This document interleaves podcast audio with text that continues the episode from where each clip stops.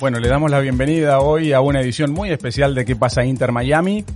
Es nuestro episodio número 15 y estamos con Don Vizca en un lugar donde todos quieren estar. Así es. Impresionado, ¿eh? ¿Cómo están? ¿Cómo Muy estás, bien. Alejandro? Estamos en el Inter Miami Stadium en Fort Lauderdale y además muy bien acompañado porque en el episodio de hoy está Diego Alonso, que es el entrenador del equipo. Diego, gracias por recibirnos. Bueno, un placer eh, recibirlos a ustedes y, y con gusto de poder charlar. Bueno, hacía mucho tiempo que teníamos ganas con, con Vizca y con nuestra audiencia de compartir este diálogo con el entrenador de- del Inter Miami. Ya vamos a hablar de lo que fue el partido debut, vamos a hablar de los preparativos de, de la segunda presentación, pero queremos que nos cuentes cómo, cómo te sentís después de... ¿Hace cuánto que estás trabajando ya? Y llevamos eh, ya por lo menos dos meses aquí. Eh, ha sido un trabajo, la verdad que, arduo, difícil desde, desde el primer día, pero, pero sin duda que también por otro lado con una felicidad enorme y con, eh, con una responsabilidad también enorme con por lo que significa eh, la creación de este equipo, la expansión de este equipo en la ciudad. También por el apoyo que hemos tenido desde, desde los dueños y eh, no- nos encontramos muy a gusto, pero a su vez también con una responsabilidad, vuelvo a repetir, este, mayúscula, sabiendo de que de lo que significa este paso, este proyecto, ya sea en lo profesional, pero por sobre todas las cosas en lo sentimental para la ciudad y lo que el paso adelante que hemos dado. Eduardo recién hablaba de que estaba impresionado y todos nos impresionamos cuando llegamos a este lugar. Eh, contale a la gente eh, cómo es trabajar en estas instalaciones, qué es lo que tiene, qué es lo que te ha llamado la atención de, de este, de este que es tu lugar de trabajo principal.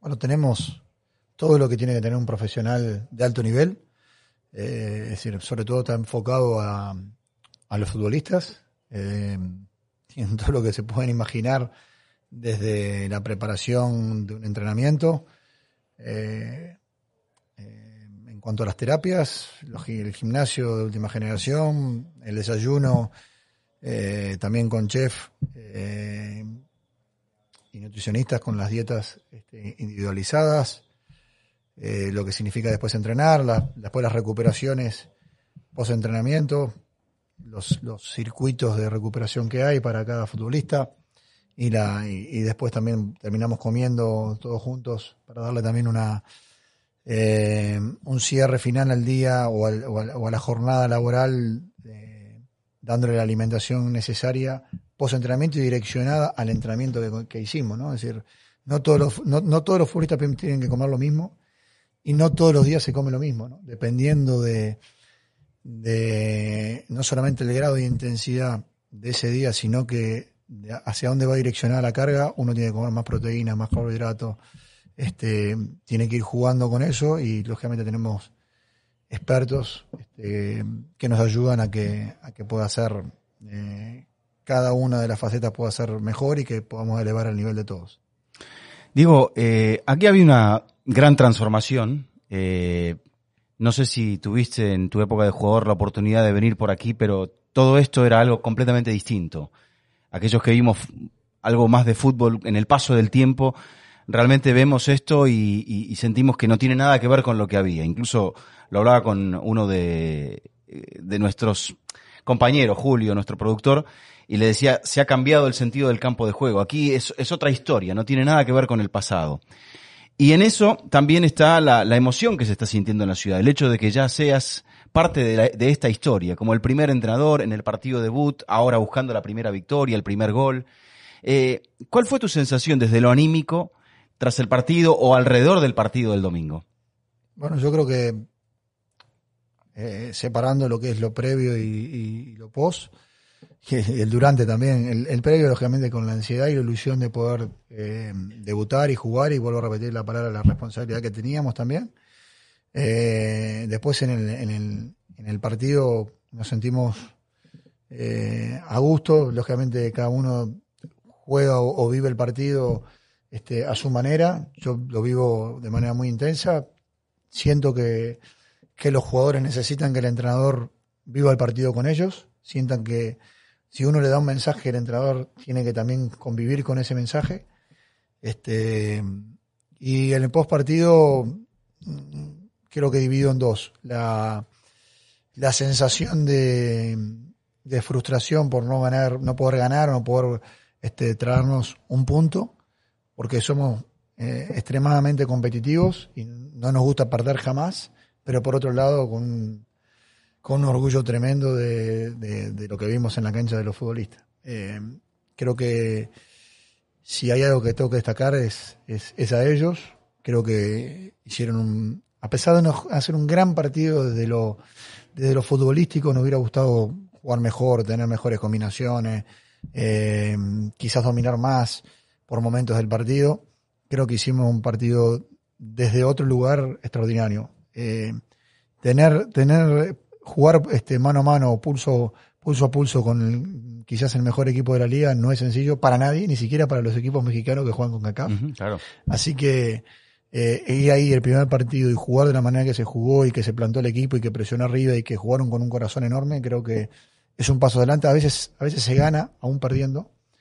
Este, y, y creo que nosotros ganamos mucho a pesar de haber perdido tres puntos. Eh, creo que ganamos el respeto de, de la opinión pública, uh -huh. ganamos el respeto de los rivales, porque cuando terminó el partido el entrenador rival lo dijo, los jugadores lo dijeron, y la sensación que tenemos nosotros también es esa, ¿no? De, de decir, bueno, dimos un paso al frente, ahora necesitamos seguir dando más.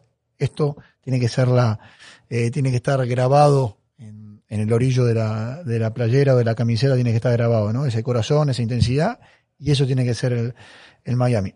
Tenemos que eh, agregarle, sin duda, pero nunca puede faltar lo que se ve el otro día, el corazón, las ganas, la intensidad, y seguramente el público este, lo agradecerá. Eh, ya vamos a volver a los detalles de, de, de, lo que pasó dentro de la cancha en sí. Pero eh, si nos metemos en el vestuario del Inter Miami apenas terminó el partido, ¿cuáles fueron tus primeras palabras para, para los jugadores? Esto, esto mismo, eh, que estaba orgulloso de ellos, que habían dado eh, un partido y han hecho un partido eh, que no lo esperaba la gente, que, que, el que creía que no iba a haber, iba a haber otra cosa, iba a haber una goleada de, del otro equipo. Y, y, lo que vieron fue un equipo que se plantó y que va a ser difícil para todos. Así que los felicité, dije que sí teníamos que mejorar, que entendíamos que, que nosotros éramos, somos capaces de jugar mejor, pero que cuando se juega mal, igualmente hay que tener lo que se tuvo, ¿no? De ir a buscar, a pesar de jugar mal, ir a buscar el partido, de tratar de ganar, estar haciendo el partido, de tener situaciones de gol. El equipo generó muchas situaciones de gol a pesar de no hacer un grandísimo partido. ¿Y qué esperabas vos en lo previo? Esperaba primero un, un equipo que nos sometiera, como, como lo es este Los Ángeles, y nosotros buscando buscando atacar sus debilidades. Creo que es, Los Ángeles es un equipo que presiona muy muy bien. Sin duda creo que es el mejor equipo de la MLS presionando. Eh, esperemos que en poco tiempo seamos nosotros, pero creo que es de los mejores que hay en, cuanto a presión. Pero cuando uno rompe la presión y logra ganar este, eh, con tercer hombre y, jugando sobre todo balones hacia afuera, empieza a generar muchos espacios y, y, y se puede atacar la, la, línea final. Por momentos lo podíamos hacer, por momentos no. Este, pero era lo que me esperaba, un equipo que nos presionaba fuerte y nosotros intentando romper eh, esa presión para poder atacar. Y cada vez que lo hicimos generamos mucho peligro. Eh, y, entiendo de que si hubiéramos sido capaces de, de, ser más finos, quizás el partido podía haber tenido, eh, se puede haber inclinado en algún momento hacia, hacia, nuestro lado. Diego, este es el séptimo ciclo que, que iniciás como entrenador, el séptimo club, el séptimo proceso. ¿Qué similitudes encontrás con alguno de los otros que tuviste y cuáles son las enseñanzas de con respecto a algunos de los otros que tuviste que sentís que más tenés que aplicar en este caso? Bueno, eh, de, todo uno va aprendiendo, vas aprendiendo día a día, vas aprendiendo de todos los clubes. Sin duda que, que todo lo que hemos aprendido eh, con anterioridad nos... Eh, nosotros siempre decimos lo mismo, o por lo menos siempre digo lo mismo, somos un cuerpo técnico y que, generamos estructura. Entonces, cuando llegamos aquí, nos calzaba también todo porque era generar una estructura, más allá de que la había, pero generar, eh, eh, tratar de que haya compatibilidad con lo que uno pensaba, que también iba todo direccionado, por eso también eh, nos atrapó el proyecto, porque también iba en la misma dirección que nosotros. Y, pero por sobre todas las cosas, vuelvo a repetir, nosotros lo, lo, que hemos ido haciendo con el tiempo, a mí me parece que uno cuando pasa por el club, lo primero es ganar y dejar, dejar estrellas en, en los escudos, porque es lo que se le acuerda a la gente, pero yo creo que lo que se, lo que más se valora con el tiempo eh, los directivos y, la gente del club es la estructura que uno deja, ¿no? La, las metodologías de entrenamiento, el orden, eh, los métodos de, recuperación, los métodos de alimentación, los métodos nutricionales, eh, los horarios de llegada. Hay una cantidad de cosas que uno, cómo trabajar, los horarios, eh, la distribución de los horarios, la distribución de las cargas. hay una cantidad de cosas que, que uno fue aprendiendo mientras que jugábamos y estudiando. Y lógicamente que a medida que fuimos entrenando, fuimos poniendo en práctica y generando cada vez más estructura. Y lógicamente que estamos felices porque aquí todavía el espectro es mayor, ¿no? Todavía la posibilidad de, de, de, nos inundan todavía con más conocimientos y con más posibilidades de agregarle y estamos felices de, poder participar y crecer y seguir este, fomentando esto que tanto nos apasiona. Este es un fenómeno distinto porque el equipo estaba en construcción de alguna manera desde hacía unos meses por parte de, Paul Maldonado, pero no había salido a la cancha, ni siquiera eh, a la hora de entrenar. Y, se da un fenómeno que yo eh, quiero preguntarte porque seguramente le pasa a todos los entrenadores, pero más a vos en este momento por el hecho de ser un equipo nuevo. ¿No te llueven ofertas de jugadores? ¿No te pasa que permanentemente te dicen, tengo tal jugador que puede romperla en el Inter, tengo tal jugador, vos conoces el mercado mexicano, el mercado uruguayo, el mercado paraguayo? Es decir, ¿suena el teléfono del técnico en este caso? Sí, pero yo no, no, no hablo con, con representantes no es mi estilo, cada vez que me llama alguien, si es alguien muy amigo, le paso el teléfono al director deportivo, le digo, aquí está el teléfono del director deportivo, si el jugador es muy bueno, el director deportivo seguramente vendrá a ofrecérmelo, pero no, no hablo, trato siempre de mantenerme al margen, creo que mi labor tiene que ser otra y no, no esa es la labor del directivo, no la mía, ¿no? Mi, labor es, es poder elegir los futbolistas para el once inicial, poder elegir un plantel, pero por sobre todas las cosas yo como trabajo generalmente hablo con con los dueños o con el directivo y le digo, mira, siento que necesitamos un extremo de estas características. Y me presentan 30. Y a partir de ahí buscamos, los estudiamos y buscamos las mejores opciones y hacemos un ranking y creemos que este es el 1, el 2, el 3, ¿tú qué piensas? Y el club también hace un ranking y a partir de ahí este, vamos en camino. Pero no, no, yo no impongo jugadores ni hablo con representantes. Eh, tiraste ese número 30, ¿es un número que tiras al azar o, en realidad llegan a, aparecer 30 propuestas más? muchas veces más, pero bueno, hay un filtro, generalmente no me llevan los 30. Este, generalmente el filtro que hacemos nosotros es de, de 10 jugadores más o menos, hacer un ranking de 10, ya con el ranking de 30 hay una variabilidad, del primero al 30 el, el, el salto es muy grande, ¿no? Y, y la primera el, el, primer escalón generalmente al menos lo hacemos así, es de 10 y después nos quedamos con 5 y después te terminas quedando con 3, pero este, porque siempre después depende una cosa es la calidad del jugador y después depende de las posibilidades de que el jugador pueda arribar. ¿no? Entonces, eh, podés tener 10 y de repente te quedas con, con 4, ¿no? porque después son inviables, hay algunos que llegan a ser inviables, o, o, también las características, la edad o lo que fuera, que también va permeando para arriba y para abajo. Pero generalmente lo hacemos así. Este, en este caso también ha sido especial porque eh, como tú dices, el equipo iba en construcción, pero cuando yo me senté a hablar, las características del equipo, lo que estaba haciendo Paul tenía que ver con, con mi manera de pensar, con mi manera de jugar. Lógicamente que después uno le va agregando, vas viendo, decir, mira, yo necesito velocidad para eh, eh, en, ofensiva porque si quiero construir necesito velocidad para que puedan estirar las defensas rivales. Si tengo un equipo que, que quiere construir en el juego, pero los tres de arriba son jugadores que, que son solamente de venir a recibir al pie, es muy sencillo para un equipo rival presionar.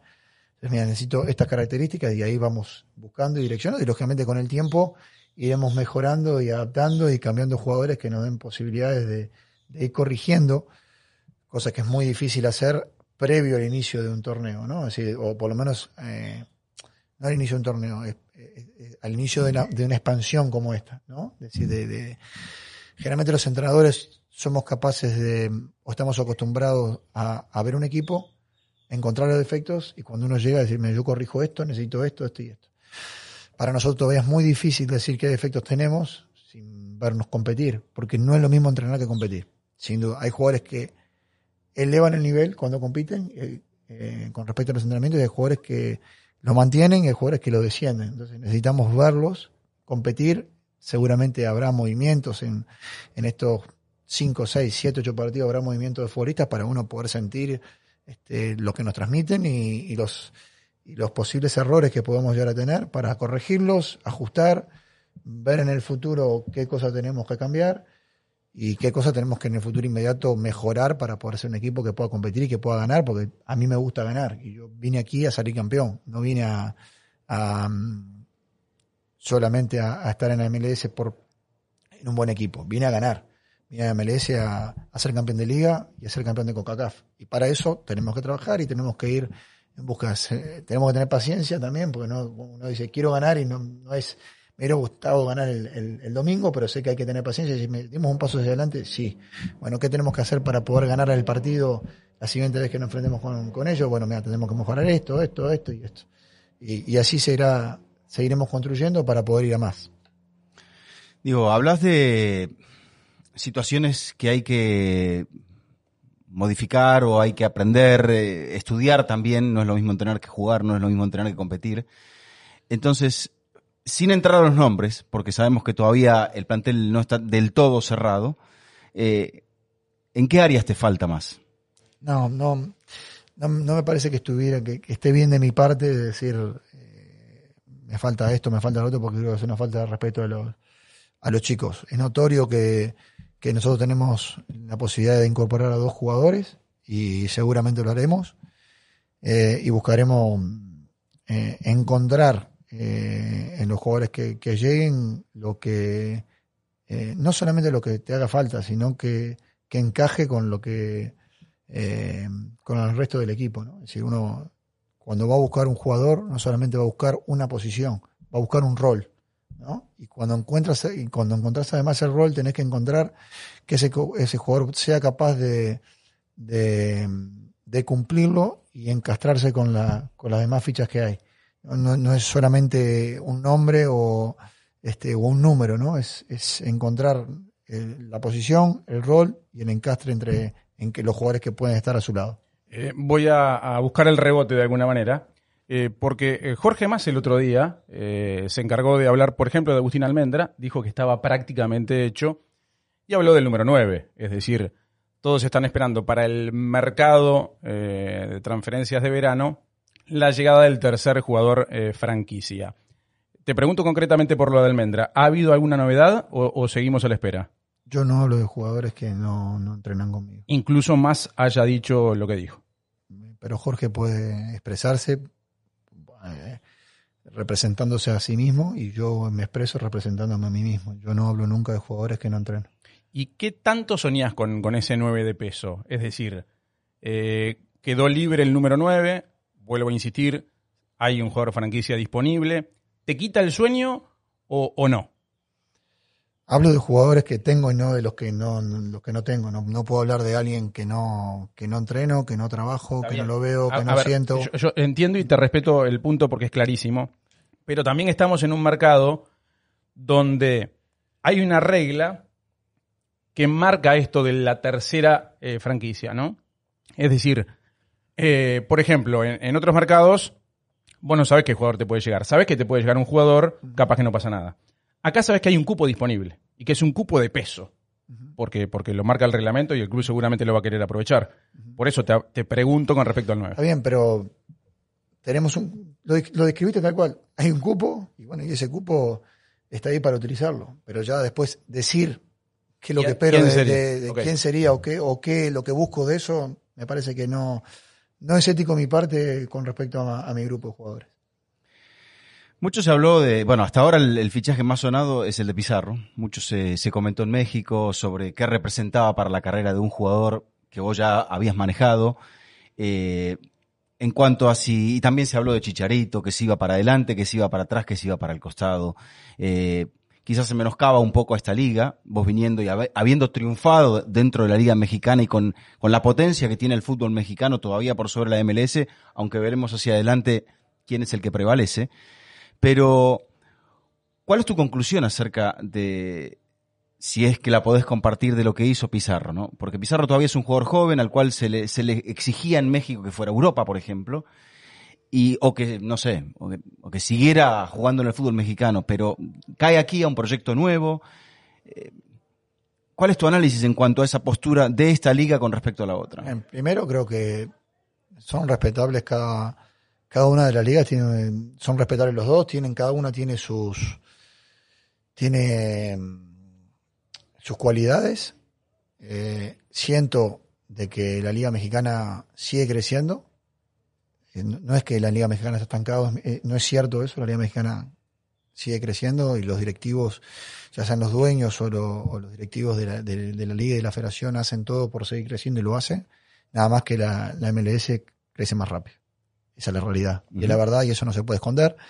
Y, y cada vez el espacio es más cerca y es más cercano y, y- y ya no sabemos cuán, cuánta diferencia hay. Ya no sabemos si están iguales o hay diferencia todavía. Bueno, ahora lo vamos a ver con el tema de, de, de CONCACAF, hay tres Bueno, enfrentamientos. Sí, pero eh, ahí, ahí yo difiero. No, no solamente el, el ganar la CONCACAF, mm, vamos a suponer que la gana un equipo de la MLS. Eso no garantiza que la liga sea mejor. Correcto. ¿verdad? Es decir, te tenés que prolongar en el tiempo y tenés que crecer en el tiempo para decir, soy mejor. Este, La Eh, puede ganar un equipo que no sea ni de MLS ni de México. también, pero por ejemplo, no sé, en Europa la- a veces la gana eh, Un equipo inglés, un equipo español. un equipo español y quizás la mejor liga la, la- para, la- para todo el mundo, quizás la, la mejor liga la, la inglesa, o al revés, la gana, la gana, la gana un equipo de Italia y mejor, la- quizás no sea la mejor liga, ¿no? O la puede ganar el Bayern, cuántas veces lo ha Exacto, ganado un el equipo Bayern. alemán y, y- y por y- volumen no lo es. No lo es. Entonces, eh, es lógico que hay una competitividad entre las dos ligas para la CONCACAF. No sé cuán, cuán- cuál es la diferencia. Sí sé que las dos ligas crecen. Sin duda que la MLS va, va eh, a pasos agigantados. Y creo que las decisiones de los futbolistas, no solamente de Rodolfo, de, de- un montón de futbolistas, ya sea que estén en el exterior, eh, fuera de México y llegar a la MLS, lo están haciendo. Y ya un montón de jugadores de los mejores jugadores de la Liga de, México se vienen para aquí. Y eh, para mí el mejor jugador mexicano de la Liga Mexicana era Rodolfo, sin duda. Era el proyecto a Poder de Europa y se vino aquí porque él cree, y nosotros también estamos convencidos, que puede ser, quizás sea un paso previo a poder ir a Europa. De aquí se van muchos jugadores también Sí. a Europa. Es una liga, es más vista la Liga MLS que, que la Liga Mexicana. Esa es una realidad en, en Europa y quizás pueda tener más oportunidades. También eh, es- este es un equipo muy mediático y le y va a llamar también muchísima la atención y seguramente podrá tener mucho más scouting arriba de él.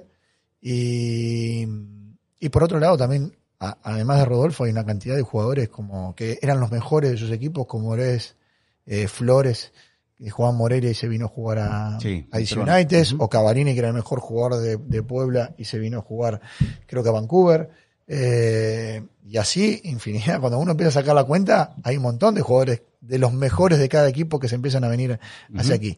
Este, y eso habla también del crecimiento y la elección de los futbolistas, porque entienden que aquí la liga cada vez es mejor, es más competitiva y que, y que las diferencias entre una y otra ya no son tales y que quizás eh, en poco tiempo pueda estar por encima esta liga que la, que la mexicana. Eh, Diego, ya estamos sobre el final. Eh, se viene el partido con el DC United, pero quiero que me hables brevemente de cómo planificás manejar toda la carga emotiva que va a haber cuando se debute aquí en casa frente a Galaxy. Yo creo que lo, lo- lo- más fácil es ser natural. Cuando uno fuerza algo, eh, no, no sale bien. ¿no? Cuando uno es natural y expresa sus sentimientos de forma natural, el futbolista lo comprende. Cuando uno le, habla con el corazón, el futbolista lo siente mucho más. Y, sin duda que eh, ese día que va a llegar tenemos que hacerlo con naturalidad. Si como lo hicimos en el partido anterior, si puede haber nervios, puede haber sensaciones, puede haber ansiedad. Este, pero cuando uno lo afronta con, con naturalidad, este, sabiendo que eso puede pasar, no es, no es, no es un cuco, no es algo que te puede dar miedo, al contrario, lo tomas de forma natural, lo entendés, este, buscas algunas sensaciones o alguna, eh, la palabra no es sensaciones, buscas este, eh, métodos que te puedan proteger, como por ejemplo, no sé si concentraremos todos los partidos cuando juguemos de local, pero quizás el primer partido que juguemos de local, quizás concentremos para no, para, para poder estar más juntos, para que no haya toda esa distracción, para que podamos estar un poquito más aislados nosotros en un lugar un poco más tranquilo y que podamos enfocarnos en lo que es el juego, porque en definitiva nos va a encantar todo lo que pase eh, y lo vamos a vivir de forma única porque va a ser la primera vez y va a quedar grabado la primera vez que tengamos que jugar nuestro estadio con nuestra gente. Pero en definitiva lo que realmente va a marcar ese día son esos 90 minutos. Y en eso es donde nosotros nos tenemos que enfocar y en eso es donde nosotros tenemos que eh, eh, tratar de que sea lo más normal posible y que la ansiedad y todo lo que tengamos fluya de manera natural y que podamos hacerlo bien. Bueno, se nos pasó volando el Así tiempo, eh, nos tenemos que despedir. Gracias otra vez, Diego, por, por habernos recibido. ¿eh? Bueno, ha sido un placer y bueno, estamos a las órdenes para la próxima. Eduardo, nosotros ya nos reencontramos la próxima semana. Así es. Cuando Después del sepamos. DC United. Exactamente, después del DC United, todo lo que pasa Inter Miami. Gracias, hasta la próxima.